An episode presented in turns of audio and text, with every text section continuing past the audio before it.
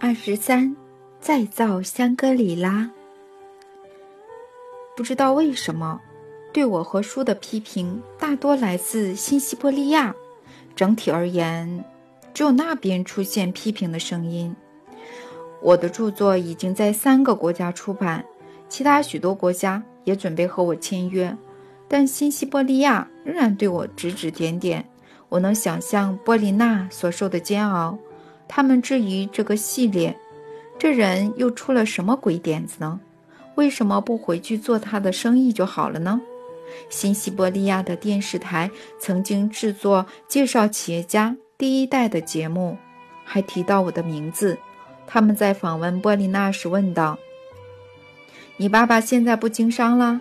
波琳娜才刚要回答我对灵性的兴趣，就被对方给打断了。只要再一点时间，大部分的新西伯利亚人就会了解你和书了。你以前最好的朋友会回来，新的朋友也会出现。你的老朋友和新朋友会在其中一个市中心——永恒之火的附近种下一条雪松大道。太棒了，这样正好。一想到在永恒之火旁种下雪松大道，嗯，真有你的，阿纳斯塔夏，我亲爱的梦想家。他从草地上跳起来，双膝跪地，脸上闪烁着光芒。他举起双手，嘴里突然念念有词：“谢谢你用了‘亲爱的’，我的这些词，这是在说我吧，弗拉迪米尔。”我是你亲爱的了吗？这只是不过我们说话的方式。不过你的梦想真的很美，会成真的，相信我。我怎么梦想，就会怎么实现。但是天下没有白吃的午餐。如果你能在新西伯利亚制造一点奇迹，但不是一般的奇迹，那种别人觉得。无关紧要的奇迹有什么用呢？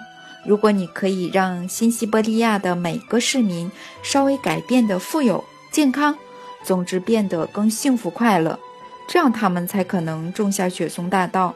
但我想，就算集结你的所有光明力量，还是没办法做到。没有人做得到。你说的对，弗拉迪米尔，没有人可以驾驭人类的意志。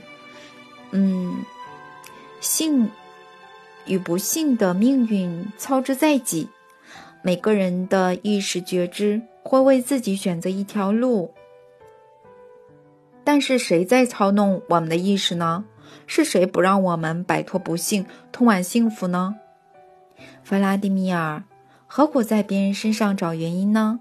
如果一味的指责他人，怎么能做出改变呢？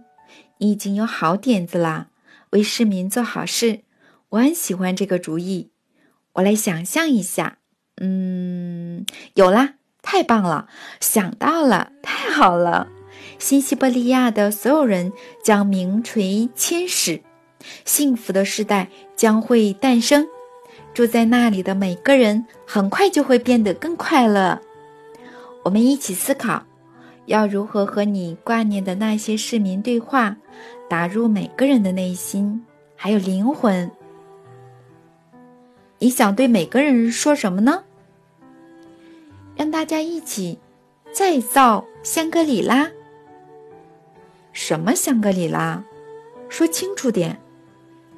数个世纪以来，一直有人想在地球上寻找圣地，他们相信这就叫做香格里拉。那边的任何人都能与宇宙的智慧产生连结，但是没有人找得到香格里拉。在各国奔走后，仍然没有结果。他们这样找是找不到的，因为香格里拉就在每个人的心中。它外在的显化是由人类创造的。说清楚点。要怎么做才能与宇宙智慧产生连接，才能变得更幸福？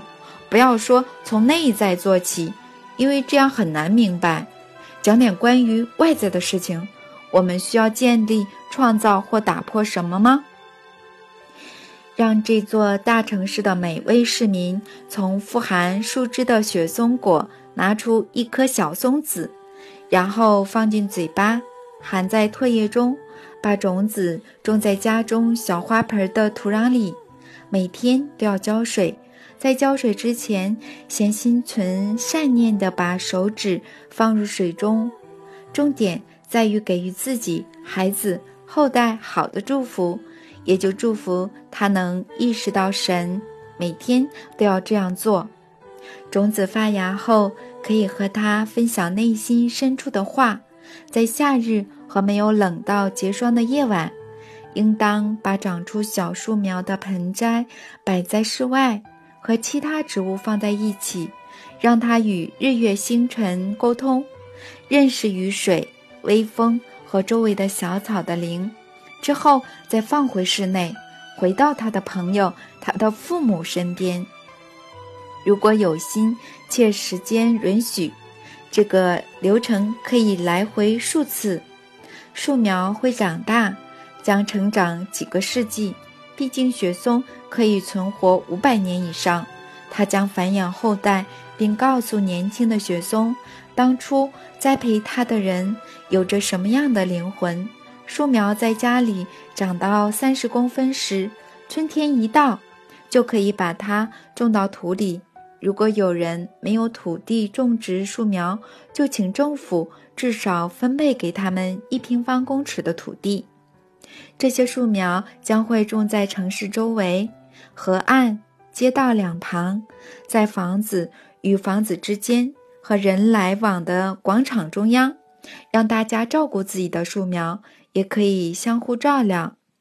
世界各地的人会前来这个城市参观，接触这些神圣的树木，并和这些幸福的人交流一两句话。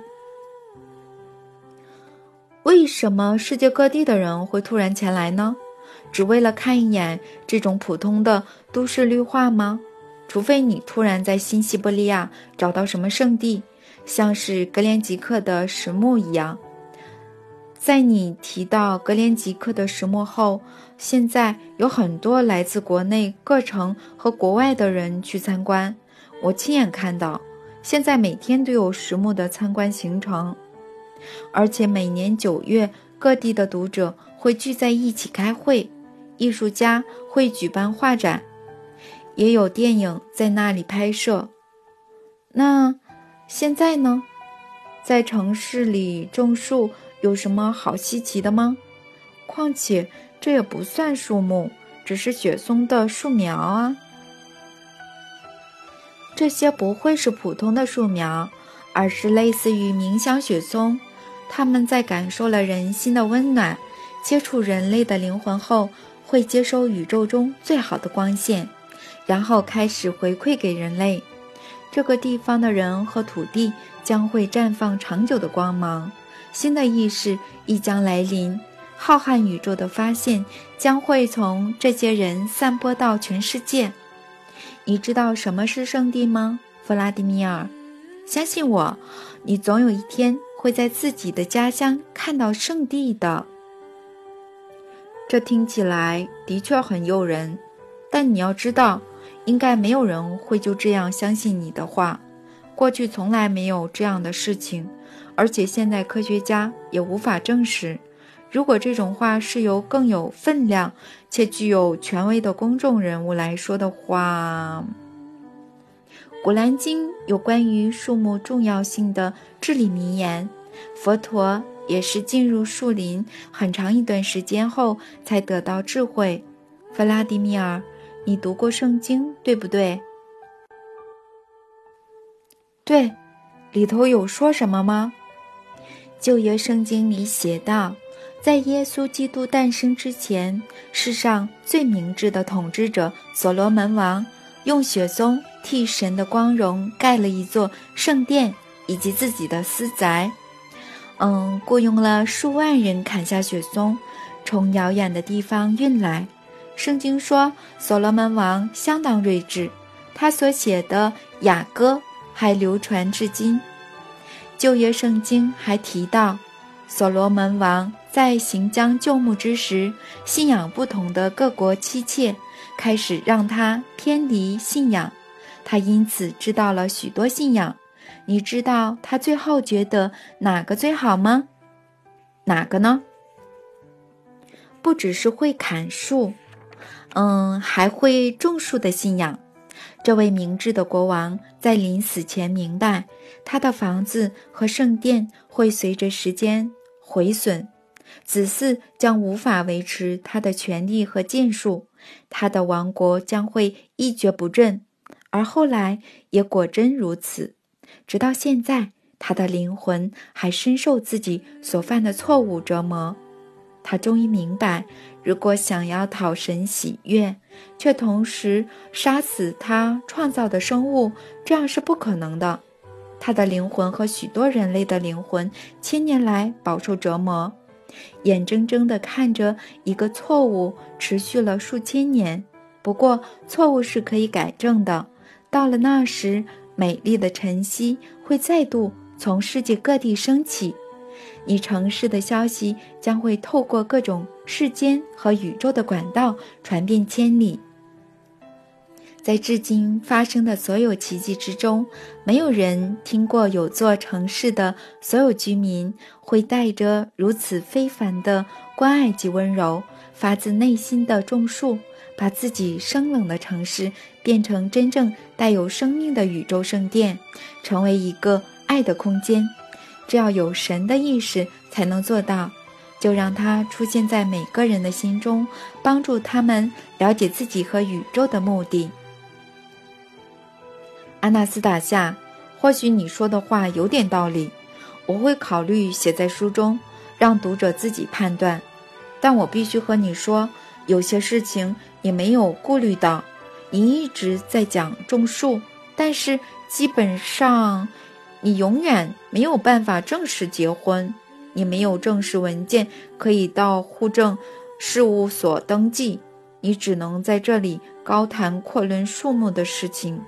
教会的神职人员会因此将你视为异教徒，而且在我写下你说的话之后，他们更不会让你靠近教堂半步，当然也不会让你结婚，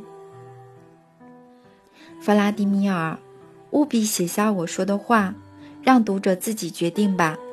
让你别为了这些话而感到羞愧，放下你的高傲。或许不是所有人都能立刻明白这些话的意义，但你的城市有很多学者，他们会用科学语言说出我未能表达的事情。如果你觉得大家比较相信他们的话，还有那些记者。嗯，不要因为他们的批评而生气，并不是所有的记者都发表评论了。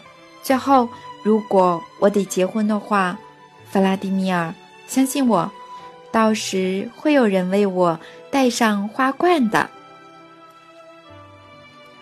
如果不是在新西伯利亚，而是在别的城市做到，会怎么样呢？任何城市都能因此。重获新生，想要完成这样的成就，大家得在心中根植不一样的意识。一旦成真，城市的面貌就会改变，但其中总会有第一个先感受到恩惠。阿纳斯塔夏，你真是幸福又纯真，总是在往好的地方想。好吧，我会写下你说的话，让读者也可以知道。谢谢你。谢谢你，真不知道该怎么谢谢你，弗拉迪米尔。我同意，男人从外表上看起来是创造者。如果从物质的观点来看的话，外表上是什么意思呢？还能从什么观点来看这个毫无争议的事实呢？你别再讲大道理，直截了当的告诉我，你能创造什么吗？举例来说，你会刺绣吗？你会用针在布上绣出漂亮的图案吗？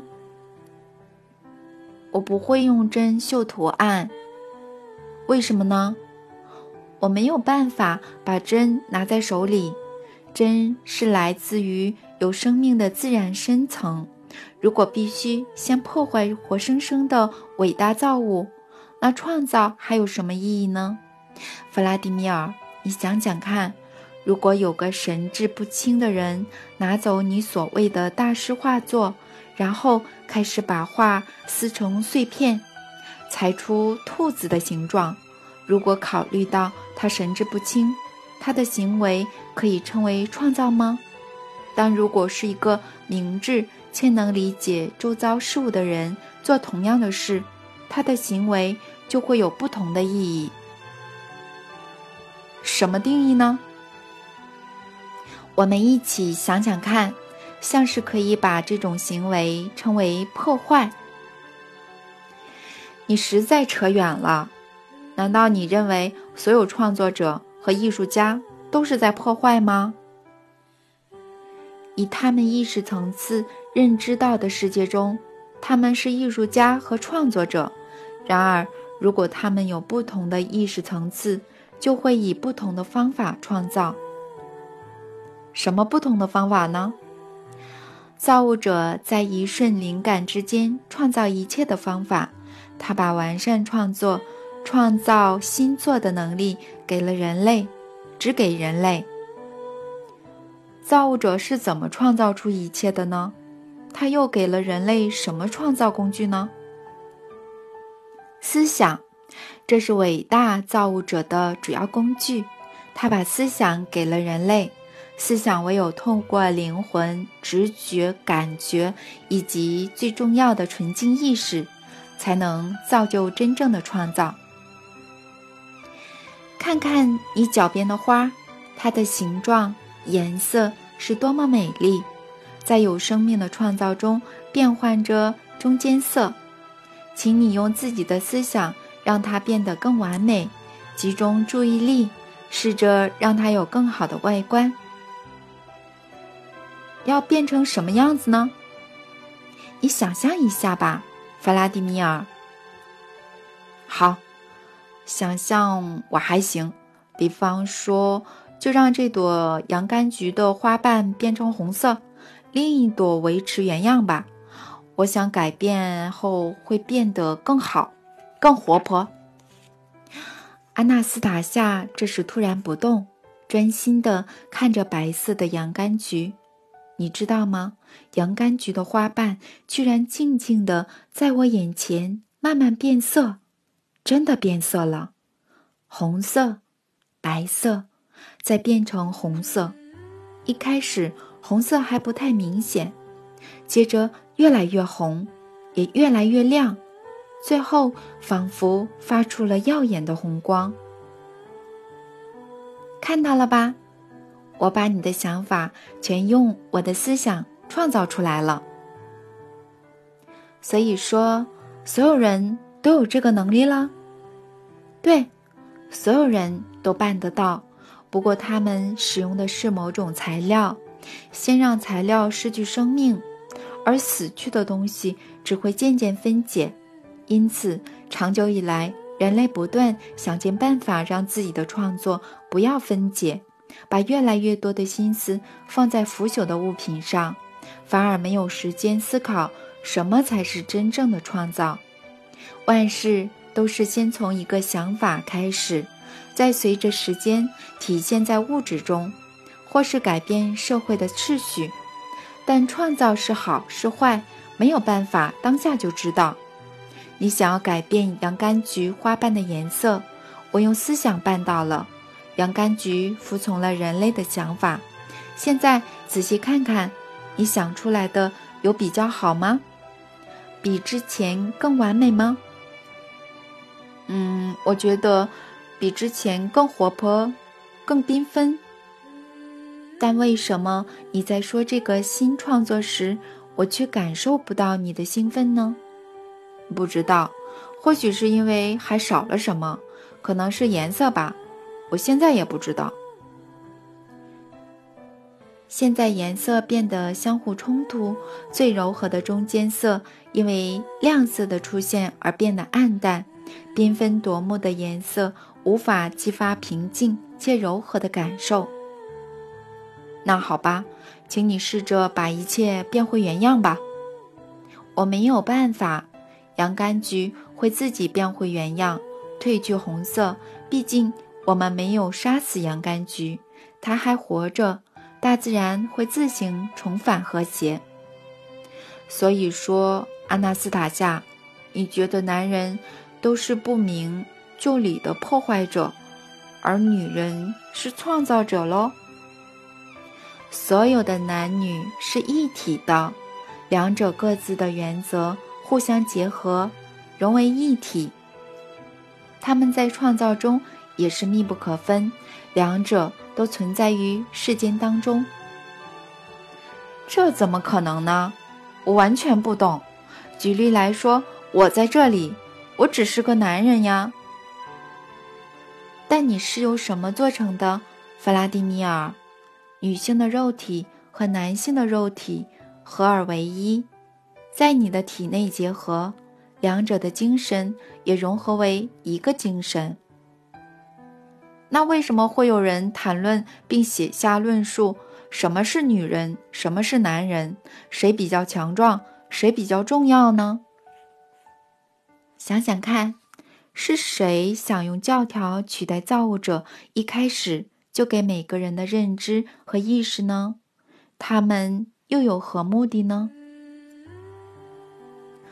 那如果是造物者给了某人多一些，让他成为众人的导师，分享自己的智慧呢？世上的每个幼苗、桦树、雪松和花朵的，都充满造物者的讯息。所以，你怎么会觉得造物者会亏待自己至高的创造者呢？创造呢？嗯，对天赋而言，还有什么比这样的责怪更让人委屈的呢？你在说什么？我没有责怪任何人，只是自己在思考而已。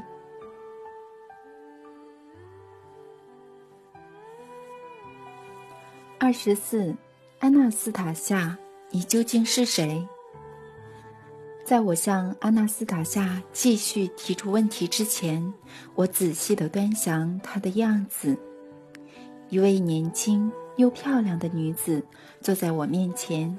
外表和我们现代文明的人没什么不同，然而他的身体却散发一种外在就能感受出来的轻快感，无论是任何姿态、手势，尤其是他站起来和走路的时候，都有一种出奇的轻快感。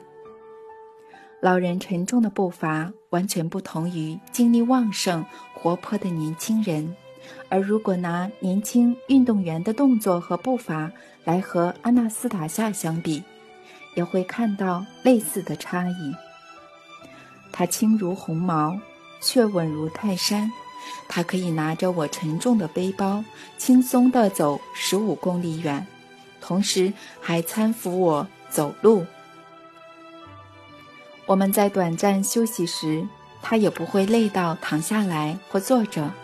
而是四处移动，一会儿跑去摘草，一会儿揉搓我的脚，每一件事情都做得如此轻快且愉悦，脸上更是挂着微笑。他的活力到底从何而来呢？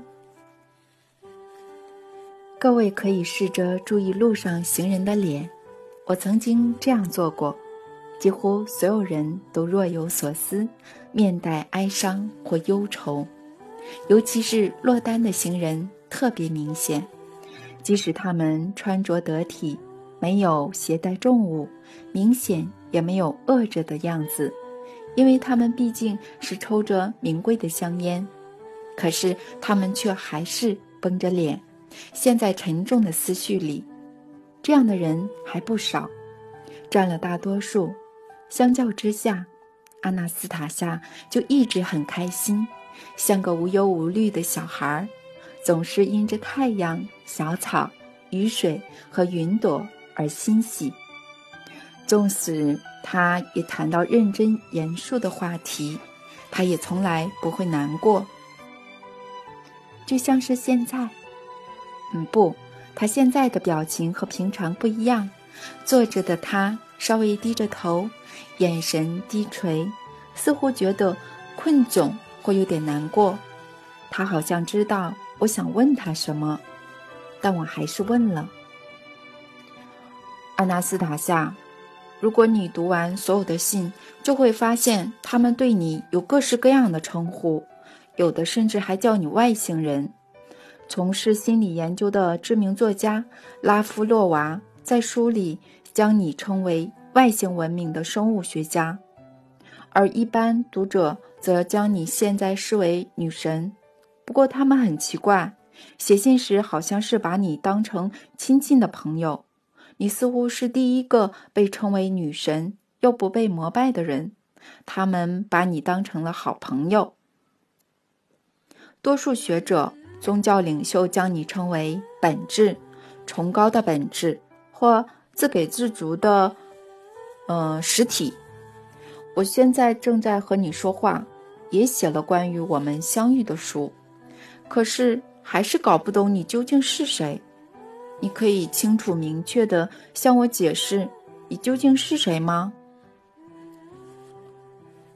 弗拉迪米尔？那你怎么看我呢？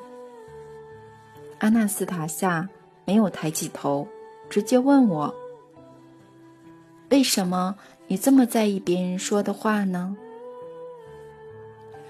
重点是，连我自己都不知道我眼前的人是谁。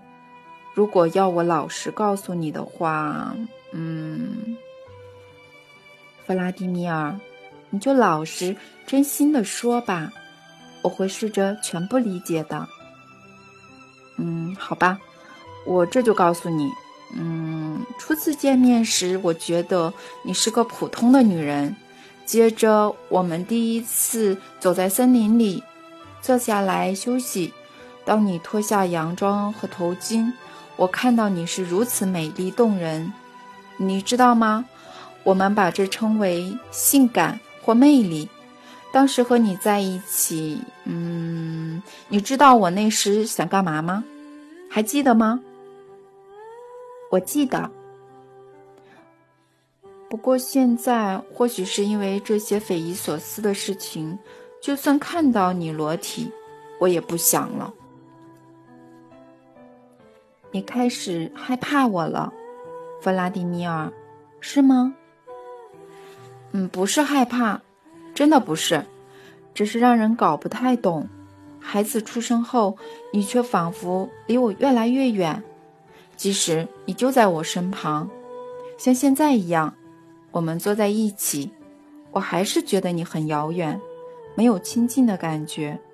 这就是我的感受。我的奶，我的脑袋一直觉得你是某种本质。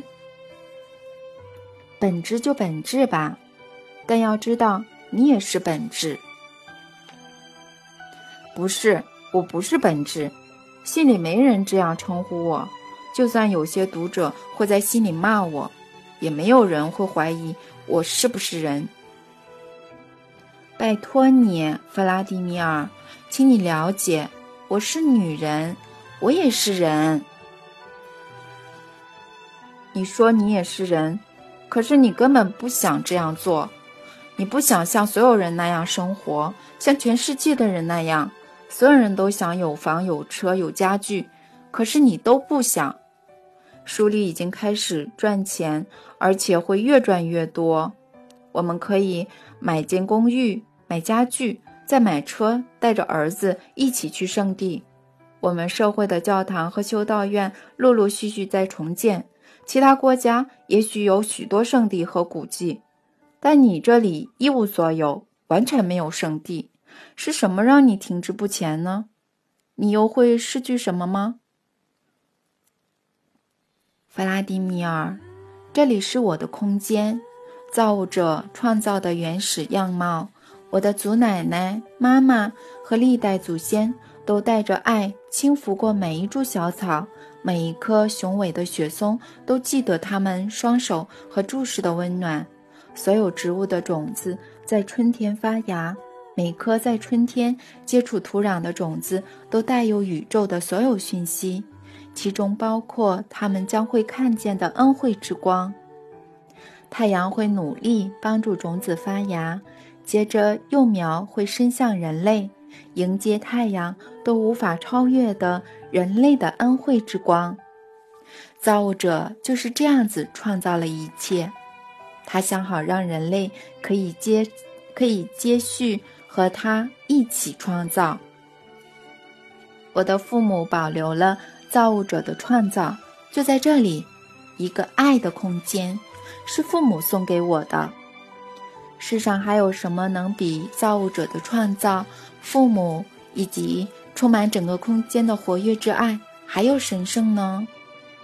这是每个身为父母的人都该采取的行动，把爱的空间送给自己生下来的小孩子。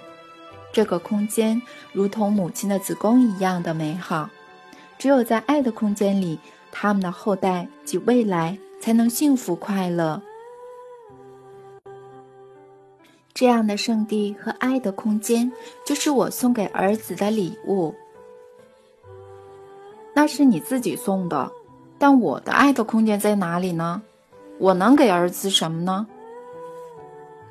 许多人生命传承的连接受到干扰，但其中的联系并没有断掉。有一条线能立即将所有人与造物者连接，也能连接每一个人。人人只要明白并感受，就能获得光明与力量。弗拉迪米尔，请你开拓爱的空间，在你现在居住的世界里创造爱的空间。为了我们的儿子，为了地球所有的孩子，请你让整个地球变成爱的空间。我不明白，你想要我做什么呢？我要改变整个地球吗？对。那就是我要的，要让大家彼此相爱，再也没有战争、犯罪，让空气变得干净，还有水也是吗？整个地球都变成这样，只有这样，我才会被视为有给孩子孩子东西的真正父亲吗？只有这样，你才会成为儿子会尊敬的父亲。如果不这样，儿子就不会尊敬我啦。要尊敬你什么呢？你想让儿子因为你的哪个作为而尊敬你呢？就和其他人一样，世上所有孩子都会尊敬父亲，是父亲给了他们生命。什么样的生命呢？当孩子来到世上时，他能够在哪里找到快乐呢？为什么父亲给他的世界有这么多的不幸呢？新生的人必须生活在这些不幸之中，而生下他的人却觉得自己和这些不幸毫无关系。我们就这样生活，然后期待受到尊敬，最后则因为没有如愿而感到错愕。相信我，弗拉迪米尔，现在没有多少父亲真正受到孩子的尊敬。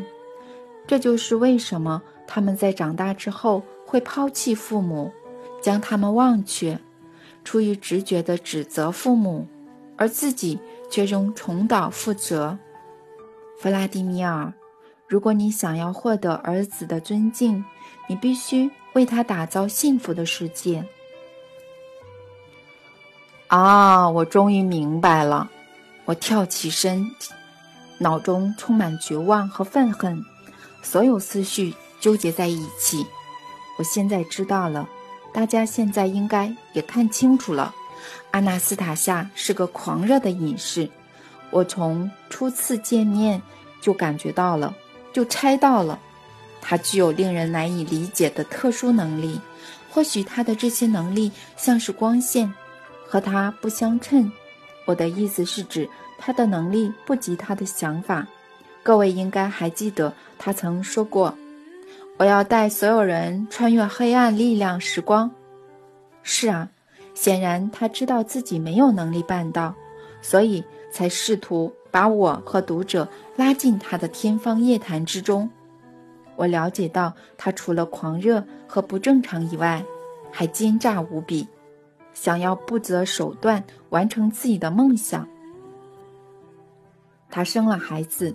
现在也让我把书写完了，竟然还跟我说，如果要得到你儿子的尊敬，请你改变这个世界，让全世界变成爱的空间，送给儿子和所有的孩子。他千方百计地让所有人投入他的梦想，然后在我面前不断地给我难题。先是让我写书，现在是让全世界变成爱的空间。接下来还会有什么呢？我们社会有不少的狂热分子，都想要改变这个世界，但他们现在呢，都如过眼烟云般消失了。现在我面前又有一位这样的人物。头低低的他想的是一样的事情，改变世界。我知道和不正常的人或狂热分子争辩一定没有结果，我应该冷静地离开现场。可是我就是控制不住自己，对眼前依旧坐着、眼神低垂的他坦诚了一切。我知道了，我知道你是谁了，你又是本质。又是人类，你性情狡狡猾，已经到了不可思议的地步。你精心设计了这个骗局，要我写书，然后再拿生儿子这件事让我上当。你试图用非人类的逻辑来隐藏自己的狂热，只是你还是露出了破绽，知道吗？破绽。我在写书时和很多人交谈过，因此懂了很多，也收到许多灵性书籍。我不晓得你知道多少，但有一件事我可以确定：数千年前，世界上出现了伟大的智者圣人，他们的各种灵性学说流传到现在。我从电视节目中知道，现在全球有超过两千种宗教信仰，无不谈论好事，教导大家如何生活。每位领袖都跟我们说，真理只是在他们身上。我们周遭充满了圣地。但是他们千年来的长篇大论和教导，究竟给我们带来了什么呢？我只知道一件事情，那就是战争在数千年间始终没有停过。学说之间的斗争，谁赢了就会被认为是对的，但都持续不久。过了一段时间后，又会有新的战争，新的学说战胜后，不会再有人注意战败的一方。假使我真的要全盘托出，嗯，你知道自己是谁吗？你知道自己正在呼吁我和所有读者做什么吗？阿纳斯塔夏站起身来，冷静地看着我说：“拜托你别说了，弗拉迪米尔，相信我，我知道你接下来会说什么，让我自己说吧。”我可以说得更简短，而且不带一句辱骂。你要自己说，好啊，说说看，不带辱骂的说。你觉得我想说什么呢，弗拉迪米尔？你想说世上有一堆预言家和导师，学说多到你难以理解。但我现在就跟你解释，你如果想了解的话，是可以全部明白的。水是衡量一切的准则，水每天越来越脏，空气也变得难以呼吸。历代的世俗领袖，无论盖了多少寺庙教堂，后人都只会记得他们留下来的污秽。生活一天天变得危险，但我们继续过着生活。弗拉迪米尔，你认为我和他们一样，都试图要教大家如何生活？认为我是要创立另一种宗教？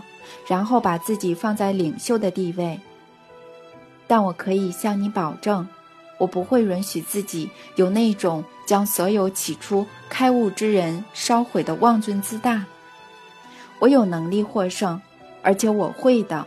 我会阻止发出恶臭浓烟的工厂，矿工会明白自己不应撕裂地球的血脉。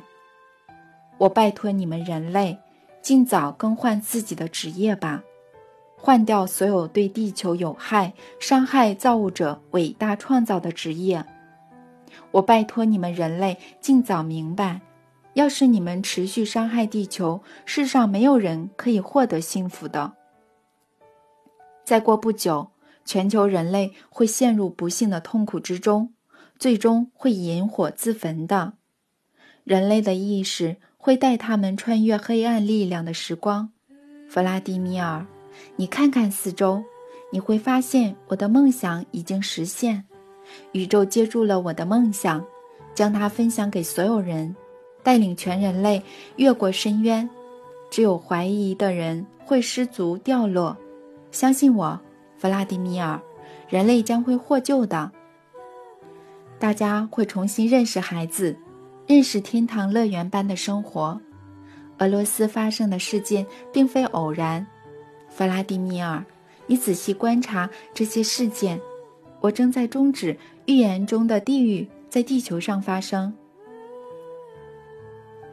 但你是谁？你认为自己是谁呢？哦，你还是一点都不明白吗？教条在你的心中植入了对自己灵魂的不信任，你还是觉得我是女巫，觉得我的梦想和志向都不会有成果吗？但你正在让怀疑折磨自己呀！你相信自己，同时又不相信自己，这都是我的错，我不够聪明。是我说的太复杂难懂，所有看到这里的读者，请原谅我无法找到大家都能理解的语言。弗拉迪米尔，请原谅我，是我害了你，让大家不明白你所写的东西，还让你被嘲笑。但我要怎么弥补我的过错呢？我想到了，如果你想要的话，我可以为了你扮演十足的狂热分子。或是就让我完全的呈现自己，你要怎么理解我都可以，但请你由衷的相信我，我是真心诚意的为全人类好，你只要明白这点就够了。拜托你，请你不要深锁眉头，笑着看看四周多么美好，别再折磨自己了，不要常有任何的秘密。如果你觉得把我当成天真的女巫比较容易。那么随你怎么想，就怎么看我吧。这样好多了，明朗多了。也就是说，你从头到尾都在演戏喽。你开始用你的灵魂来理解我演的戏了吗？演戏应该要很开心。当然，你说的对，一切应该要很轻松简单。我也要很开心。阳光穿过层层云朵，在湖面及湖岸上闪耀。雨滴悠哉地躺在树叶和小草上，雨水在湖面上交织成一圈圈的涟漪。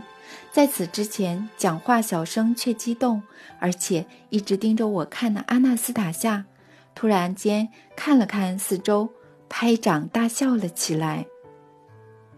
他的笑声十分引人注目，既响亮又具有感染力，回荡在雪松枝干、湖岸和湖面之间。他兴奋得像小孩一样，开始在绵绵细雨中转圈，并开始开怀大笑。但他大约每过三分钟就会停下他如火焰般的舞蹈。我看着阳光在他的脸上嬉戏。让水珠闪闪发光，不知道那是雨水还是泪水。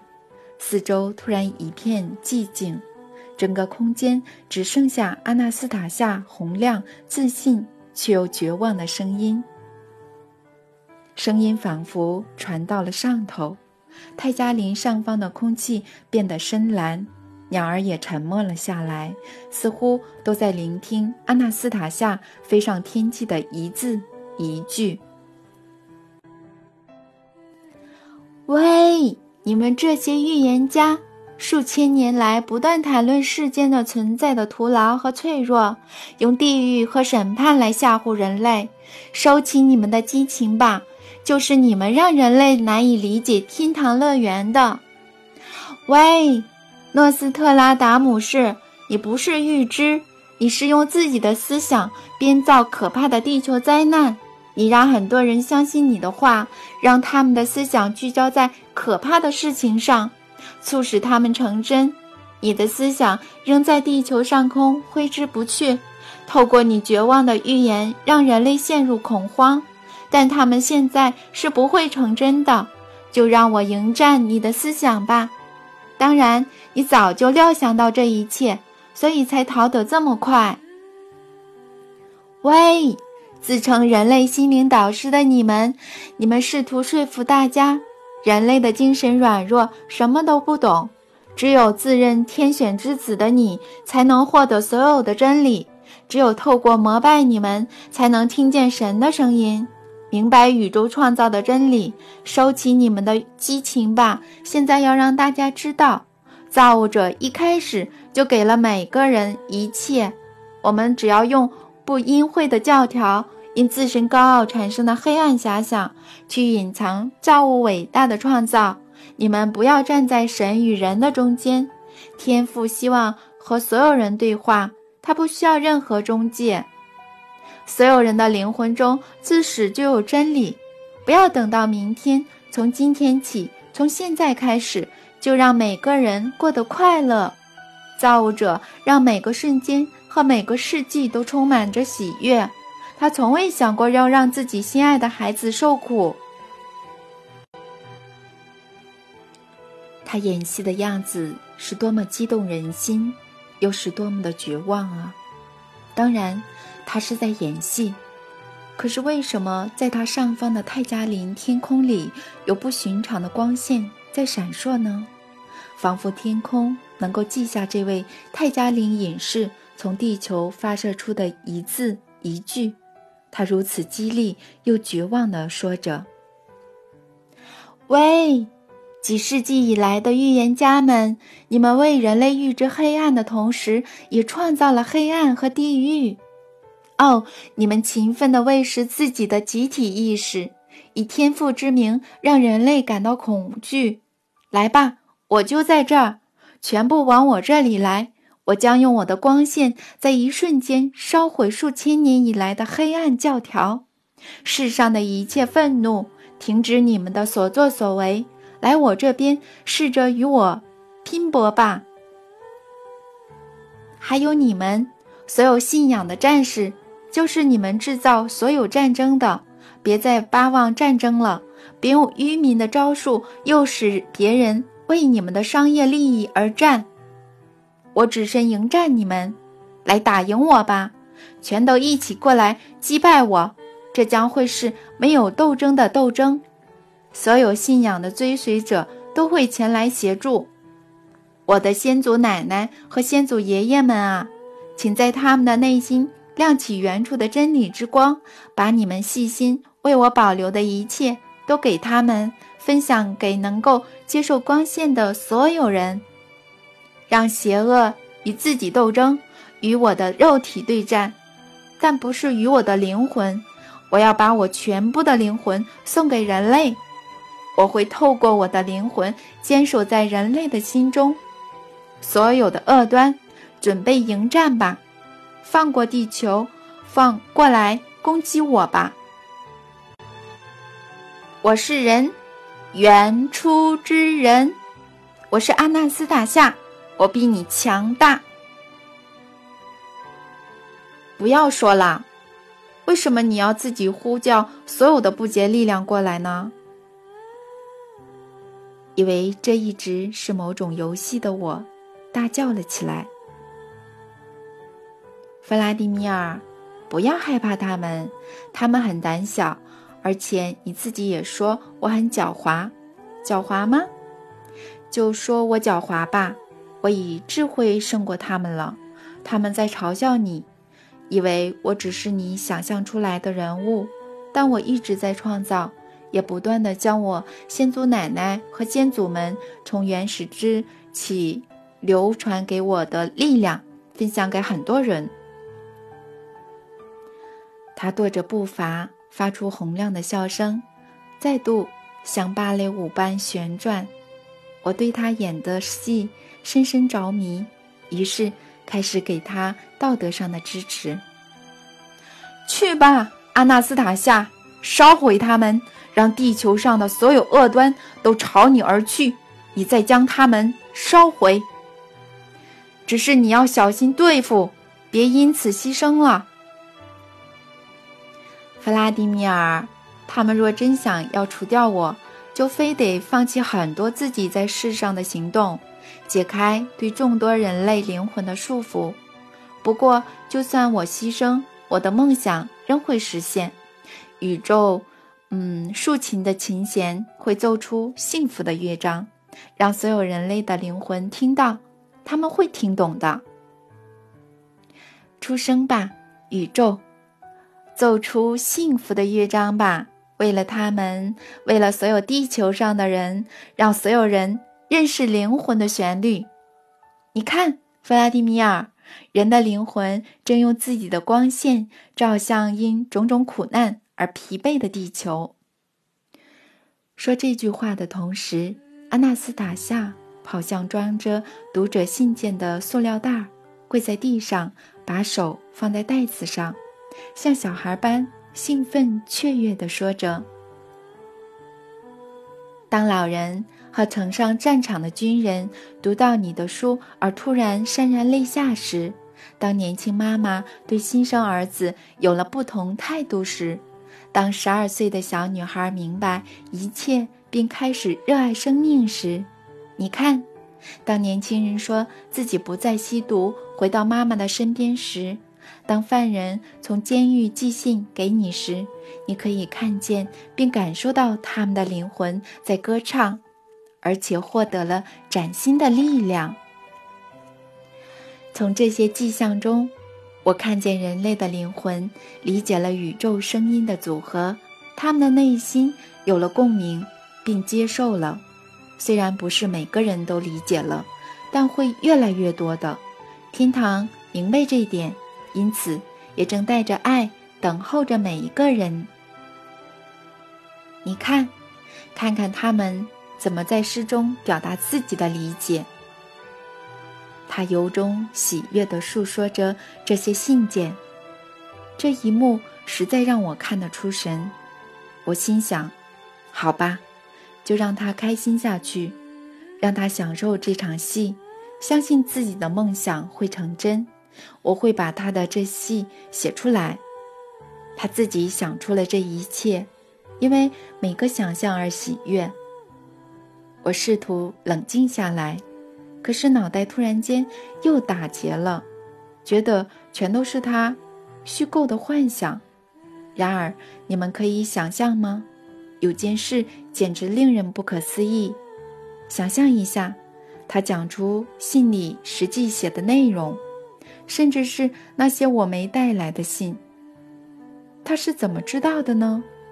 他根本没有读过啊！我惊讶地看着他，听他念出还装在信封里的诗歌，他一下莫名的开心起来，一下又露出担忧的神情而不讲话，仿佛在一瞬间读完了所有的信。他一字不差地念出信件内容，完全准确如实。等一下，难道这就表示他以前所说的也都是真的，不是在演戏或做梦？他当然是在做梦，但这些在他眼前的书和诗，早在之前他就梦到了。他的梦想实现了，成真了。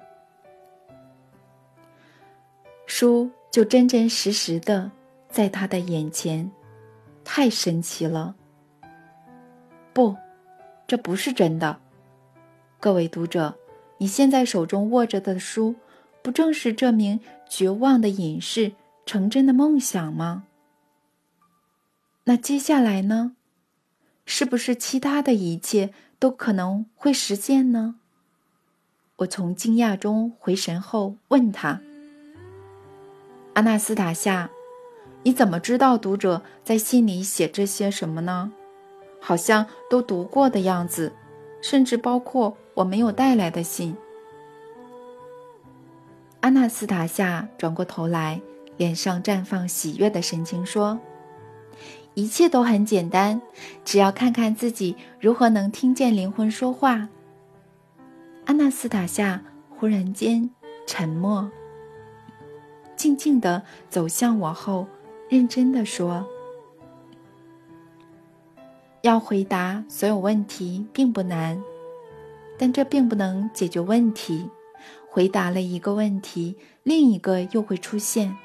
现代人一直吃着亚当的苹果，却不知道这永远无法让他们满足。况且每个人能够自己听见心中的答案。”要怎么知道哪时出现的才是正确的答案，哪时又不是正确的呢？自大总是会让人远离真理，弗拉迪米尔，请听我说。我们坐在草地上，旁边是装着信的袋子。我看着他发亮的双眼，泛红的脸颊，听着他说。弗拉迪米尔，我要告诉你什么是共同的创造。这下每个人就能够回答自己的问题，请你仔细听清楚，然后在书里描述造物者的伟大共同创造。听好了，试着用你的灵魂去体会。阿纳斯塔夏接着开始讲起能激发灵感的共同创造。但故事太长了，这里写不下。我只先说一件事，在听他讲完后，我突然很想祈祷。未完待续，弗拉迪米尔·米格列。